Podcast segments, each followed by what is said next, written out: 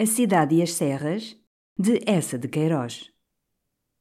Capítulo 4 Nessa fecunda semana, uma noite, recolhíamos ambos da ópera quando Jacinto, bocejando, me anunciou uma festa no 202. Uma festa? Por causa do grão-duque, coitado, que me vai mandar um peixe delicioso e muito caro que se pesca na Dalmácia. Eu queria um almoço curto. O grão-duque reclamou uma ceia. É um bárbaro, besuntado com literatura do século XVIII, que ainda acredita em ceias em Paris. Reúno no domingo três ou quatro mulheres e uns dez homens bem típicos para o divertir. Também aproveitas. Folheias Paris num resumo. Mas é uma maçada amarga. Sem interesse pela sua festa, Jacinto não se afadigou em a compor com relevo ou brilho. Encomendou apenas uma orquestra de ciganas ou ciganas, as suas jalecas escarlates, a melancolia áspera das quesardas ainda nesses tempos remotos emocionavam Paris.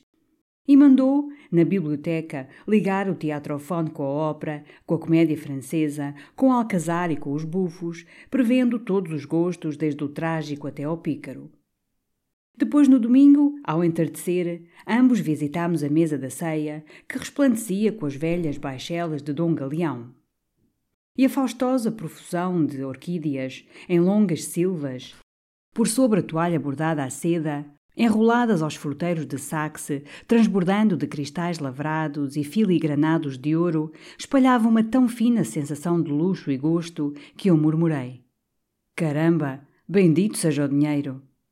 Pela primeira vez, também, admirei a copa e a sua instalação abundante e minuciosa sobretudo os dois ascensores que rolavam nas profundidades da cozinha, um para os peixes e carnes aquecido por tubos de água fervente, o outro para as saladas e gelados revestido de placas frigoríficas. Oh, este duzentos e dois! Às nove horas, porém, descendo eu ao gabinete de Jacinto para escrever à minha tia Vicência, enquanto ele ficara no tocador com o manicuro que lhe polia as unhas, Passámos nesse delicioso palácio, florido e em gala, por bem corriqueiro susto. Todos os lumes elétricos, subitamente, em todo o 202, se apagaram. Na minha imensa desconfiança daquelas forças universais, pulei logo para a porta, tropeçando nas trevas, ganindo um aqui del rei que tresandava a guiães. Jacinto em cima berrava, com o manicuro agarrado ao pijama. E de novo, como serva ralaça que recolhe arrastando as chinelas, a luz ressurgiu com lentidão. Mas o meu príncipe, que descera, enfiado, mandou buscar um engenheiro à Companhia Central da Eletricidade Doméstica. Por precaução, outro criado correu à mercearia comprar pacotes de velas. E o grilo desenterrava já dos armários os candelabros abandonados, os pesados castiçais arcaicos dos tempos incientíficos de Dom Galeão.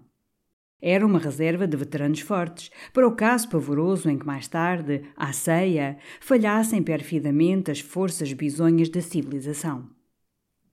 O eletricista, que acudira esbaforido, afiançou, porém, que a eletricidade se conservaria fiel sem outro amu. Eu, cautelosamente, soneguei na algibeira dois cotos de estearina. A eletricidade permaneceu fiel, sem amus. E quando desci do meu quarto, tarde, porque perdera o colete de baile e só depois de uma busca furiosa e praguejada o encontrei caído por trás da cama, todo o 202 refulgia e os tziganes, na antecâmara, sacudindo as guedelhas, atiravam as arcadas de uma valsa tão arrastadora que, pelas paredes, as imensas personagens das tapeçarias, Príamo, Néstor, o engenhoso Ulisses, arfavam, boliam com os pés venerandos. Timidamente, sem rumor, puxando os punhos, penetrei no gabinete de Jacinto. E fui logo acolhido pelo sorriso da Condessa de Trèves, que, acompanhada pelo ilustre historiador Danjon, da Academia Francesa, percorria maravilhada os aparelhos, os instrumentos, toda a sumptuosa mecânica do meu supercivilizado príncipe.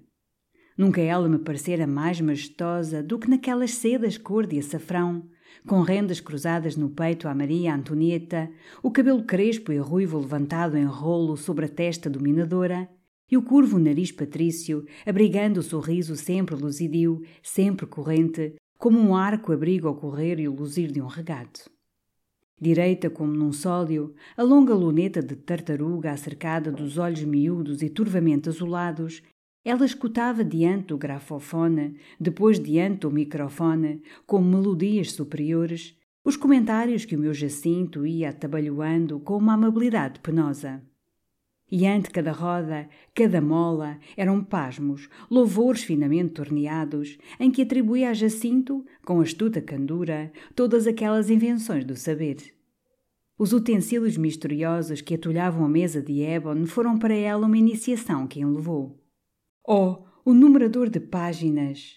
Oh, o colador de estampilhas! A carícia demorada dos seus dedos secos aquecia os metais e suplicava os interesses dos fabricantes para se prover de todas aquelas utilidades adoráveis. Como a vida, assim apetrechada, se tornava escorregadia e fácil. Mas era necessário talento, o gosto de Jacinto para escolher, para criar. E não só ao meu amigo, que o recebia com resignação, ela ofertava o fino mel. Afagando com o cabo da luneta ao telégrafo, achou a possibilidade de recordar a eloquência do historiador. Mesmo para mim, de quem ignorava o nome, arranjou junto do fonógrafo e acerca de vozes de amigos que é doce colecionar, uma lisonjazinha redondinha e lustrosa que eu chupei como um rebuçado celeste. Boa casaleira que vai atirando o grão aos frangos famintos, a cada passo, maternalmente, ela nutria uma vaidade. Sôfrego de outro rebuçado, acompanhei a sua cauda sussurrante e cor de açafrão. Ela parara diante da máquina de contar, de que Jacinto já lhe fornecera pacientemente uma explicação sapiente. E do novo roçou os buracos de onde espreitam os números negros e com o seu enlevado sorriso murmurou: Prodigiosa esta prensa elétrica. Jacinto acudiu: Não, não, esta é. Mas ela sorria, seguia. Madame de Trèves não compreendera nenhum aparelho do meu príncipe. Madame de Trèves não atendera a nenhuma dissertação do meu príncipe. Naquele gabinete sumptuosa mecânica, ela somente se ocupara em exercer, com proveito e com perfeição, a arte de agradar. Toda ela era uma sublime falsidade. Não escondia Danjon a admiração que me penetrava. O facundo académico revirou os olhos bagalhudos. Oh, e um gosto, uma inteligência, uma sedução! E depois como se janta bem em casa dela. Que café! Mulher superior, meu caro senhor, verdadeiramente superior. Deslizei para a biblioteca. Logo à entrada da erudita nave, junto das tantos padres da igreja onde alguns cavalheiros conversavam, parei a saudar o diretor do Boulevard e o psicólogo feminista, o autor do Coração Triple, com quem na véspera me familiarizara ao almoço no 202. O seu acolhimento foi paternal e, como se necessitasse a minha presença, reteve na sua mão ilustre, rutilante de anéis, com força e com gula, a minha grossa palma serrana. Todos aqueles senhores, com efeito, celebravam o seu romance, a coraça, lançado nessa semana entre gritinhos de gozo e um quente rumor de saias alvoraçadas. Um sobretudo, com uma vasta cabeça arranjada Van Dyke e que parecia postiça, proclamava, alçado na ponta das botas, que nunca penetrara tão fundamente na velha alma humana a ponta da psicologia experimental. Todos concordavam, se apertavam contra o psicólogo, o tratavam por mestre. Eu mesmo, que nem sequer entrevira a capa amarela da coraça, mas para quem ele voltava os olhos pedinchões e famintos de mais mel, murmurei com um leve assobio. Uma delícia. E o psicólogo, reluzindo, com o lábio úmido, entalado num alto colarinho onde se enroscava uma gravata a 1830, confessava modestamente que dissecara todas aquelas almas da coraça com algum cuidado sobre documentos, sobre pedaços de vida ainda quentes, ainda a sangrar. E foi então que Marisac, o duque de Marisac, notou, com um sorriso mais afiado que um lampejo de navalha e sem tirar as mãos dos bolsos. No entanto, meu caro, nesse livro tão profundamente estudado há um erro bem estranho, bem curioso. O psicólogo, vivamente, atirara a cabeça para trás. Um erro? Oh, sim, um erro. E bem inesperado num mestre tão experiente era atribuir à esplêndida amorosa da coraça uma duquesa e do gosto mais puro, um colete de cetim preto. Esse colete, assim preto, de cetim, aparecia na bela página de análise e paixão em que ela se despia no quarto de Rui da Lisa. E Marisac, sempre com as mãos nos bolsos, mais grave, apelava para aqueles senhores. Pois era verosímil, numa mulher como a duquesa, estética, pré-rafaelítica, que se vestia no doce, no paquin, nos costureiros intelectuais, um colete de cetim preto. O psicólogo emudecera, colhido, trespassado. Marisac era uma tão suprema autoridade sobre a roupa íntima das duquesas que à tarde, em quartos de rapazes, por impulsos idealistas e anseios de alma dolorida, se põe em colete e saia branca. De resto, o diretor do Boulevard condenara logo sem piedade, como experiência firme, aquele colete, só possível alguma merceeira atrasada que ainda procurasse efeitos de carne nédia sobre cetim negro. E eu, para que me não julgassem alheio às coisas dos adultérios do cais e do luxo, acudi, metendo os dedos pelo cabelo. Realmente, preto, só se estivesse de luto pesado, pelo pai. O pobre mestre da coraça sucumbira. Era a sua glória de doutor em elegâncias femininas desmantelada, e para isto supondo que ele nunca vira uma duquesa desatacar o colete na sua alcova de psicólogo. Então, passando o lenço sobre os lábios que a angústia ressequira, confessou o erro e contritamente o atribuiu a uma improvisação tumultuosa. Foi um tom falso, um tom perfeitamente falso que me escapou. Com efeito, é absurdo um colete preto. Mesmo por harmonia com o estado de alma da duquesa, devia ser lilás. Talvez cor de receda muito desmaiada, com um frouxo de rendas antigas de malina. É prodigioso como me escapou pois tenho o meu caderno de entrevistas bem anotadas, bem documentadas. Na sua amargura, terminou por suplicar a Marisac que espalhasse por toda a parte, no clube, nas salas, a sua confissão. Fora um engano de artista que trabalha na febre, vasculhando as almas, perdido nas profundidades negras das almas. Não reparara no colete, confundira os tons. Gritou, com os braços estendidos para o diretor do boulevard: Estou pronto a fazer uma retificação numa entreview, meu caro mestre. Mando um dos seus redatores. Amanhã, às 10 horas. Fazemos uma entreview, fixamos a cor. Evidentemente é lilás. Mando um dos seus homens, meu caro mestre. É também uma ocasião para eu confessar, bem alto, os serviços que o Boulevard tem feito às ciências psicológicas e feministas. Assim ele suplicava, encostado à estante, às lombadas dos santos padres. E eu abalei, vendo ao fundo da biblioteca Jacinto que se debatia e se recusava entre dois homens. Eram os dois homens de Madame de Trèves, o marido, o conde de Trèves, descendente dos reis da Cândia, e o amante, o terrível banqueiro judeu David Efraim. E tão enfadonhamente assaltava o meu príncipe que nem me reconheceram, ambos num aperto de mão mole e vago me trataram por caro conde. Num relance, rebuscando charutos sobre a mesa de limoeiro, compreendi que se tramava a companhia das esmeraldas da Birmânia, medonha empresa em que cintilavam milhões, e para que os dois confederados de bolsa e de alcova, desde o começo do ano, pediam o nome, a influência, o dinheiro de Jacinto. Ele resistira, num enfado dos negócios, desconfiado daquelas esmeraldas soterradas num vale da Ásia. E agora o conde de Treve, um homem esgroviado, de face rechupada, eriçada de barba rala, sob uma fronte rotunda e amarela como um melão, assegurava ao meu pobre príncipe que no prospecto já preparado, demonstrando a grandeza do negócio, perpassava um fulgor das mil e uma noites. Mas, sobretudo, aquela escavação de esmeraldas convidava todo o espírito culto pela sua ação civilizadora. Era uma corrente de ideias ocidentais invadindo e educando a Birmânia. Ele aceitara a direção por patriotismo. De resto, é um negócio de joias, de arte, de progresso, que deve ser feito num mundo superior, entre amigos.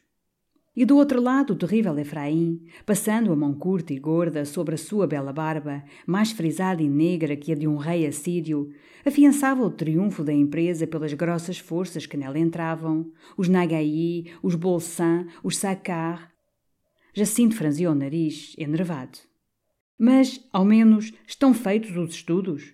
Já se provou que há esmeraldas? Tanta ingenuidade exasperou Efraim. Esmeraldas. Está claro que há esmeraldas. Há sempre esmeraldas desde que haja acionistas. E eu admirava a grandeza daquela máxima, quando apareceu, esbaforido, desdobrando o lenço muito perfumado, um dos familiares do 202, Todele, Antônio de Todele, moço já calvo, de infinitas prendas, que conduzia cotillons, imitava cantores de café-concerto, temperava saladas raras, conhecia todos os enredos de Paris. Já veio? Já cá está o Grão-Duque? Não, Sua Alteza ainda não chegara. E Madame de Todela? Não pôde. No sofá. Esfolou uma perna. Oh! Quase nada. Caiu do velocípede. Jacinto, logo interessado. Ah, Madame de Todela anda já de velocípede? Aprende. Nem tem velocípede. Agora, na quaresma, é que se aplicou mais no velocípede do padre Ernesto, do cura de São José. Mas ontem, no bosque, zás, terra, perna esfolada. Aqui, e na sua própria coxa, com a unha, vivamente, desenhou o esfolão. Efraim, brutal e sério, murmurou: Diabo, é no melhor sítio. Mas Todel nem o escutara, correndo para o diretor do boulevard, que se avançava, lento e barrigudo, com o seu monóculo negro semelhante a um pancho. Ambos se colaram contra uma estante, num cochichar profundo. Jacinto e eu entramos então num bilhar, forrado de velhos couros de Córdoba, onde se fumava. Ao canto de um divã, o grande Dornan, o poeta neoplatónico e místico, o mestre subtil de todos os ritmos, espapado nas almofadas, com um dos pés sob a coxa gorda, como um deus índio, dois botões do colete desabotoados, a papeira caída sobre o largo decote do colarinho, mamava majestosamente um imenso charuto. Ao pé dele, também sentado, um velho que eu nunca encontrara no 202, esbelto, de cabelos brancos em anéis passados por trás das orelhas, a face coberta de pó de arroz, um bigodinho muito negro e arrebitado, findara certamente alguma história de bom e grosso sal, porque diante do divã, de pé, Jobin, o supremo crítico de teatro, ria com a calva escarlate de gozo. E um moço muito ruivo, descendente de Coligny, de perfil de periquito, sacudiu os braços curtos como asas e gania.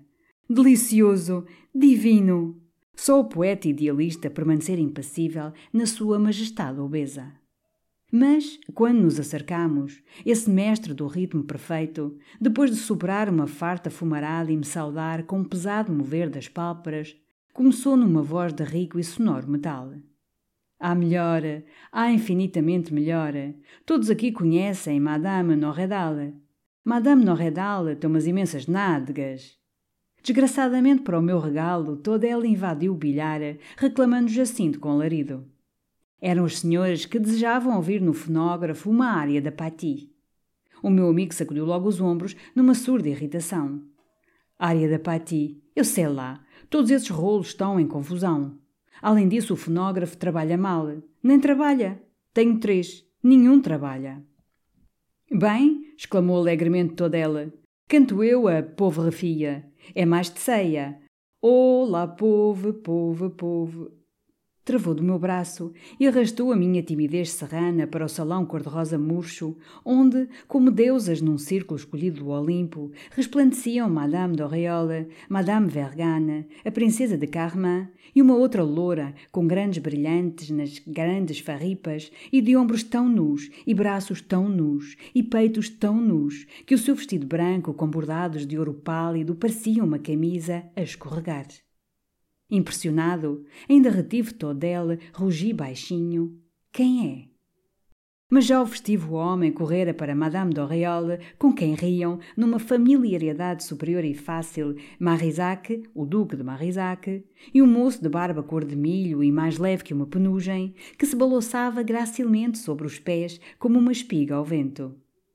E eu, encalhado contra o piano, esfregava lentamente as mãos, amassando o meu embaraço, quando Madame Vergane se ergueu do sofá onde conversava com um velho, que tinha a Gran Cruz de Santo André, e avançou, deslizou no tapete, pequena e nédia, na sua copiosa cauda de veludo verde-negro.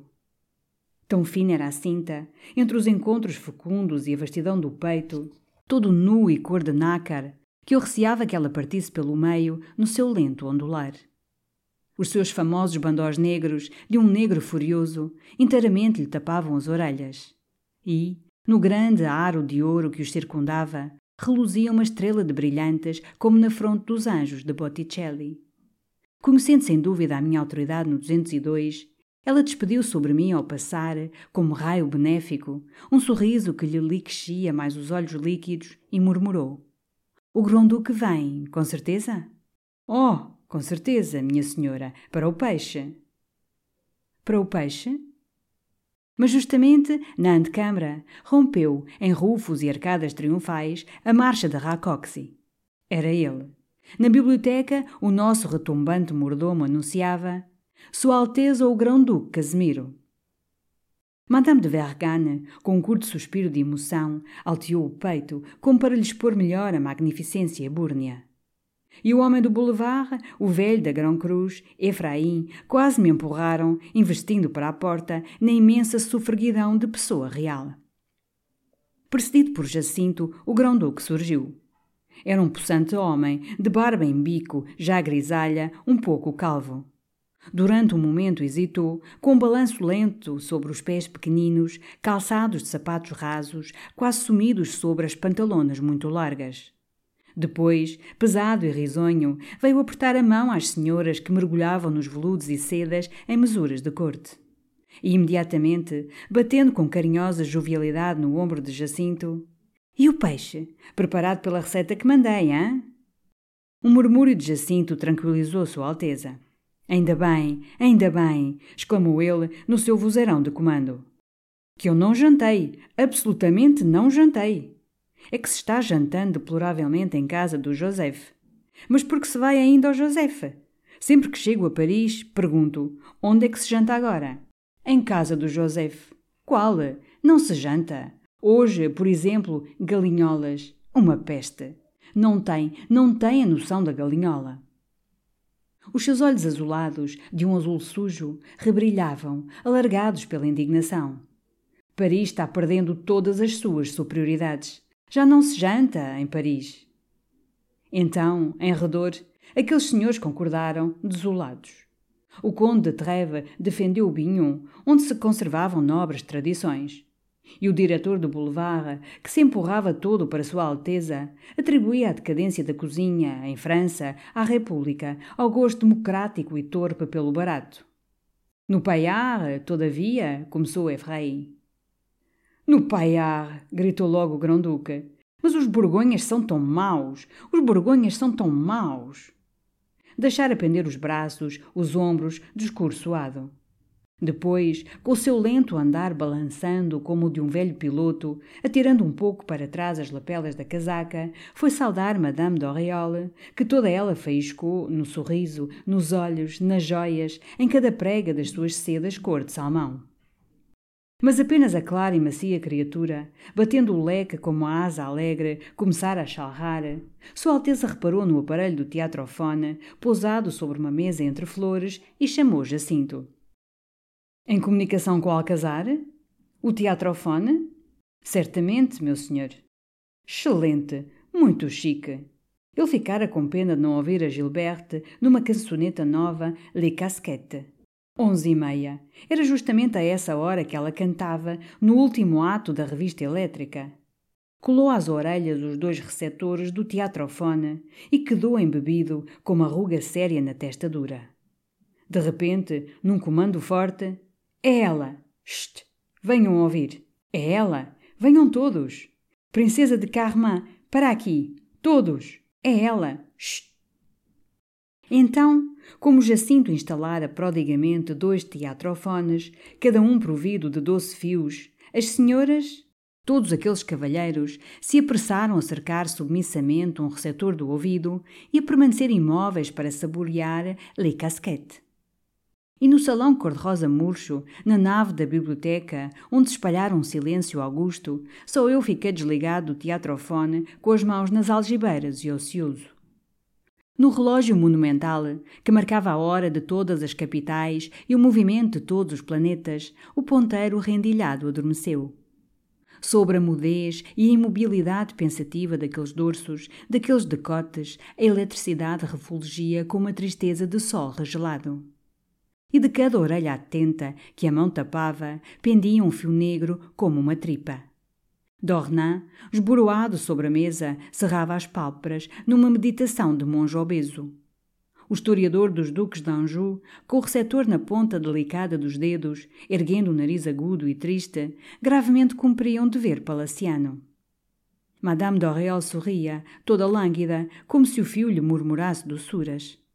Para desentorpecer, arrisquei um passo tímido, mas caiu logo sobre mim um cht severo do grão-duque. Recuei por entre as cortinas da janela a abrigar a minha ociosidade. O psicólogo da coraça, distante da mesa, com o seu comprido fio esticado, mordia o beiço num esforço de penetração. A beatitude de Sua Alteza, enterrado numa vasta poltrona, era perfeita. Ao lado, o colo de Madame Vergane arfava como uma onda de leite. E o meu pobre Jacinto, numa aplicação conscienciosa, pendia sobre o teatrofone tão tristemente como sobre uma sepultura. Então, ante aqueles seres de superior civilização, sorvendo um silêncio devoto as obscenidades que a Gilberte lhes ganhia, por debaixo do solo de Paris, através de fios mergulhados nos esgotos, cingidos aos canos das fezes, pensei na minha aldeia adormecida. O crescente de lua, que, seguido de uma estrelinha, corria entre nuvens sobre os telhados e as chaminés negras dos campos elíseos, também andava lá fugindo, mais lustrosa e mais doce, por cima dos pinheirais.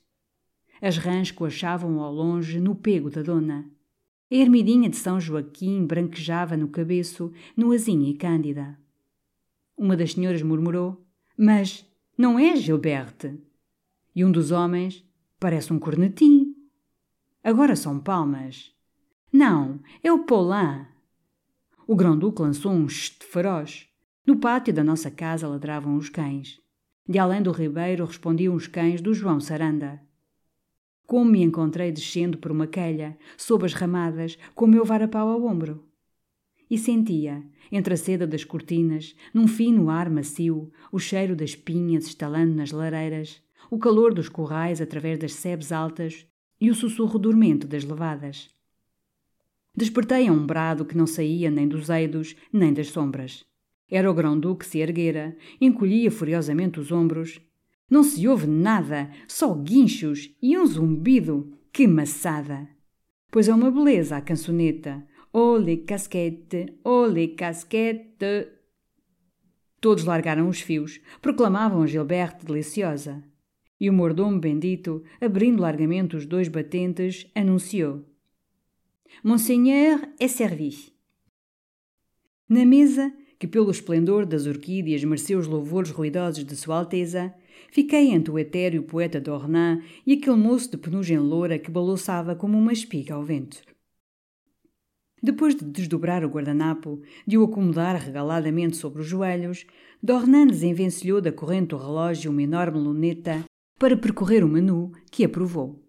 Inclinando para mim a sua face de apóstolo obeso, este Porto de 1834, aqui em casa de Jacinto, deve ser autêntico, hein? Assegurei ao mestre dos ritmos que o Porto envelhecera nas adegas clássicas do avô Galeão. Ele afastou, numa preparação metódica, os longos, densos fios do bigode que lhe cobriam a boca grossa. Os escudeiros serviram um consumé frio com trufas. E o moço cor de milho, que espalhara pela mesa o seu olhar azul e doce, murmurou com uma desconsolação risonha. Que pena! Só falta aqui um general e um bispo.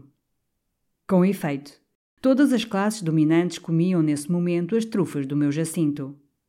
Mas de fronte Madame d'Oriol lançara um riso mais cantado que um gorjeio. O grão-duque, numa silva de orquídeas que orlava o seu talher, notara uma, sombriamente horrenda, semelhante a um lacrau esverdinhado, de asas lustrosas, gordo e túmido de veneno.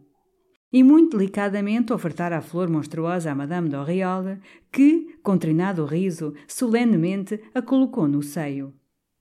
Colado àquela carne macia, de uma brancura de nata fina, o lacrau inchara, mais verde, com as asas frementes. Todos os olhos se acendiam, se cravavam no lindo peito, a que a flor disforme, de cor venenosa, apimentava o sabor. Ela reluzia, triunfava. Para ajeitar melhor a orquídea, os seus dedos alargaram o decote, aclararam belezas, guiando aquelas curiosidades flamejantes que a despiam. A face vincada de Jacinto pendia para o prato vazio.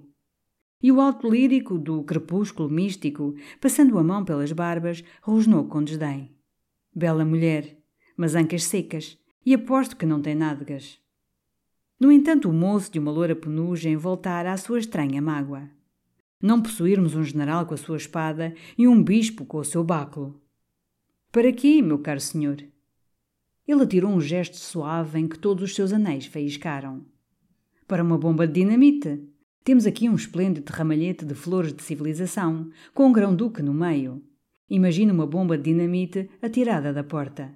Que belo fim de ceia num fim de século.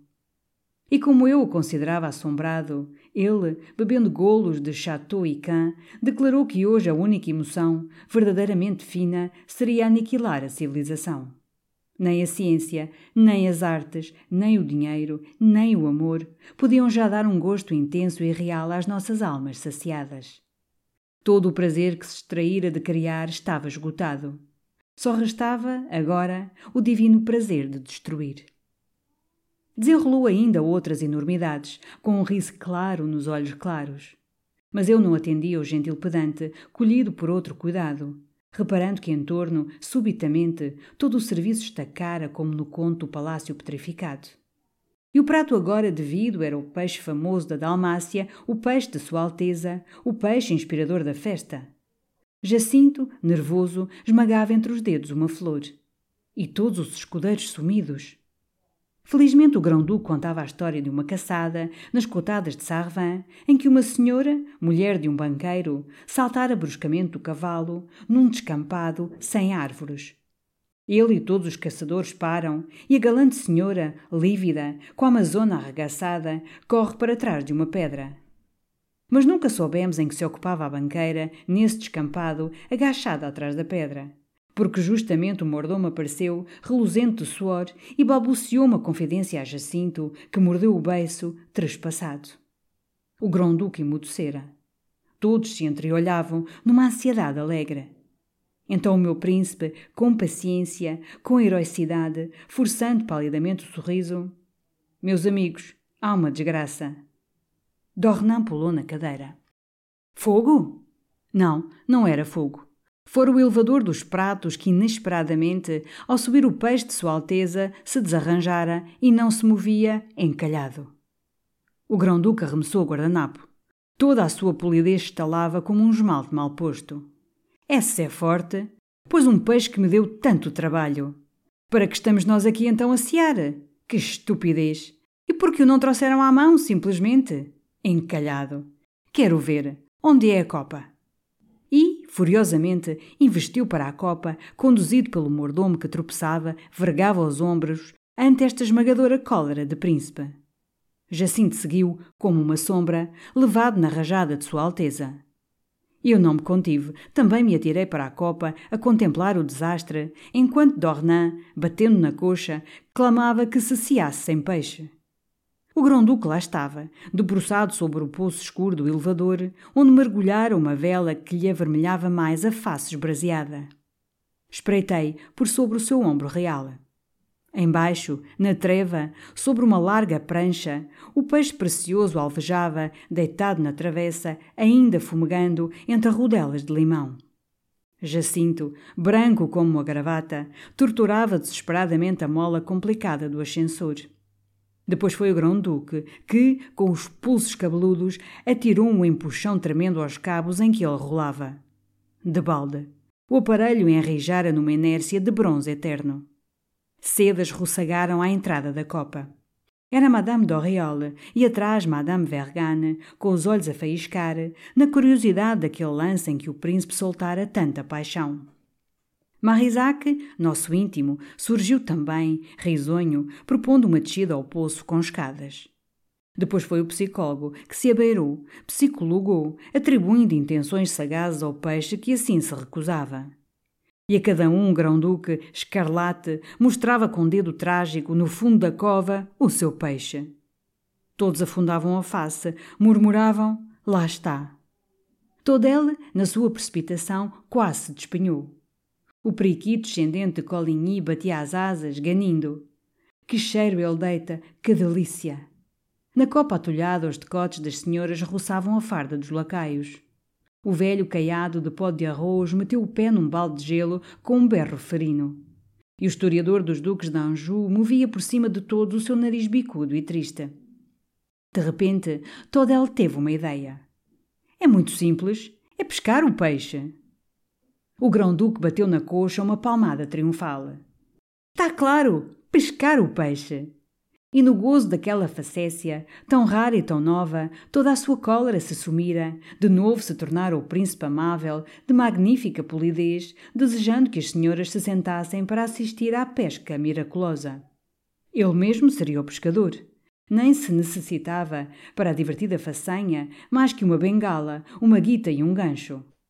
Imediatamente Madame d'Oriol, excitada, ofereceu um dos seus ganchos. Apinhados em volta dela, sentindo o seu perfume, o calor da sua pele, todos exaltámos a amorável dedicação. E o psicólogo proclamou que nunca se pescara com tão divino anzol. Quando dois escudeiros estonteados voltaram, trazendo uma bengala e um cordel, já o grão-duque, radiante, vergara o gancho em anzol. Jacinto, com uma paciência lívida, erguia uma lâmpada sobre a escuridão do poço fundo. E os senhores mais graves, o historiador, o diretor do boulevard, o conde de Trèves, o homem de cabeça a Van Dyke, sorriam, amontoados à porta, num interesse reverente pela fantasia de Sua Alteza. Madame de Trèves, essa, examinava serenamente, com a sua nobre luneta, a instalação da copa. Só Dornan não se erguera da mesa, com os punhos cerrados sobre a toalha, o gordo pescoço encovado, no tédio sombrio de fera a quem arrancaram a posta. No entanto, Sua Alteza pescava com fervor, mas de balda. O gancho, pouco agudo, sem presa, bamboleando na extremidade da guita frouxa, não fisgava. Oh, Jacinto, erga essa luz! gritava ele, inchado e suado. Mais! Agora! Agora! É na guerra! Só na guerra que o gancho pode prender. Agora, qual? Que diabo! Não vai! Tirou a face do pulso, resfolgando e afrontado. Não era possível. Só carpinteiros com alavancas. E todos, ansiosamente, bradámos que se abandonasse o peixe. O príncipe, risonho, sacudindo as mãos, concordava que, por fim, fora mais divertido pescá-lo do que comê-lo. E o elegante bando refluiu sofregamente para a mesa, ao som de uma valsa de Strauss que os tziganos arremessaram em arcadas de lânguido ardor. Só Madame de Trèves se demorou ainda, retendo o meu pobre Jacinto, para lhe assegurar quanto admirava o arranjo da sua copa. Oh, perfeita! Que compreensão da vida, que fina inteligência do conforto! Sua Alteza, encalmado pelo esforço, esvaziou poderosamente dois copos de Chateau Lagrange. Todos o aclamavam como um pescador genial. E os escudeiros serviram o barão de Pauillac, cordeiro das lesírias marinhas, que, preparado com ritos quase sagrados, toma este grande nome sonoro e entra no nobiliário de França. Eu comi com o apetite de um herói de Homero. Sobre o meu copo e o de Dornan, o champanhe cintilou e jorrou ininterrompidamente como uma fonte de inverno. Quando se serviram hortolãs gelados que se derretiam na boca, o divino poeta murmurou, para meu regalo, o seu soneto sublime a Santa Clara. E como, do outro lado, o moço de penugem loura insistia pela destruição do velho mundo, também concordei e, sorvendo o champanhe coalhado em sorvete, maldissemos o século, a civilização, todos os orgulhos da ciência. Através das flores e das luzes, no entanto, eu seguia as ondas arfantes do vasco peito de Madame Vergane, que ria como uma bacante. E nem me apiedava de Jacinto, que, com a doçura de São Jacinto sobre o cepo, esperava o fim do seu martírio e da sua festa. Ela findou, Ainda recordo, às três horas da noite, o grão-duque na antecâmara, muito vermelho, mal firme nos pés pequeninos, sem acertar com as mangas da peliça que Jacinto e eu lhe ajudámos a enfiar, convidando o meu amigo, numa efusão carinhosa, a ir caçar às suas terras da Dalmácia. Devo ao meu Jacinto uma bela pesca, quer que ele me deva uma bela caçada. E enquanto acompanhávamos, entre as alas dos escudeiros, pela vasta escada onde o mordomo precedia erguendo um candelabro de três lumes, Sua Alteza repisava, pegajoso. Uma bela caçada! E também vai, Fernandes. Bom Fernandes, Zé Fernandes, ceia superior, meu Jacinto. O barão de Poiac, divino. Creio que o devemos nomear Duque. O Sr. Duque de Poiac. Mais um bocado da perna do Sr. Duque de Poiac. Ah, ah! Não venham fora! Não se constipem! E do fundo do cupê, ao rodar, ainda bradou: O peixe, Jacinto! Desencalha o peixe!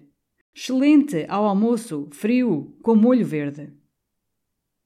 Trepando cansadamente os degraus, numa moleza de champanhe e sono em que os olhos se me cerravam, murmurei para o meu príncipe. Foi divertido, Jacinto. Sumptuosa mulher, a vergana. Grande pena, o elevador. E Jacinto, num som cavo que era bocejo e rugido, uma maçada e tudo falha. Três dias depois desta festa, no 202, recebeu o meu príncipe inesperadamente, de Portugal, uma nova considerável. Sobre a sua quinta e solar de Tormes, por toda a serra, passara uma tormenta devastadora de vento, corisco e água.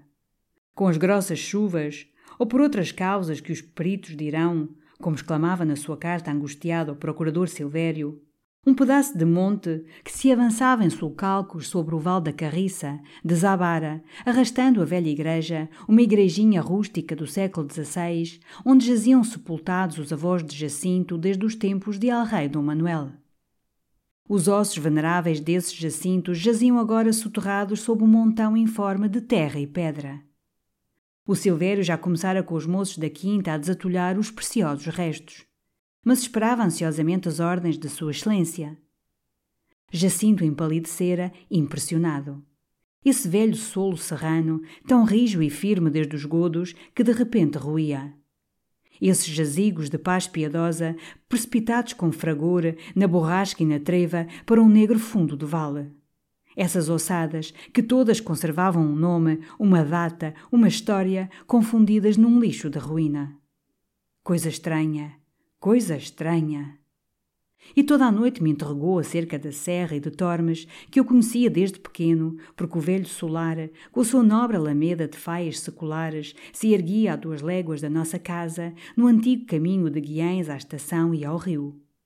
O caseiro de Tormes, o bom Melchior, era cunhado do nosso feitor da Roqueirinha, e muitas vezes, depois da minha intimidade com Jacinto, eu entrara no robusto casarão de granito e avaliara o grão espalhado pelas salas sonoras e provara o vinho novo nas adegas imensas.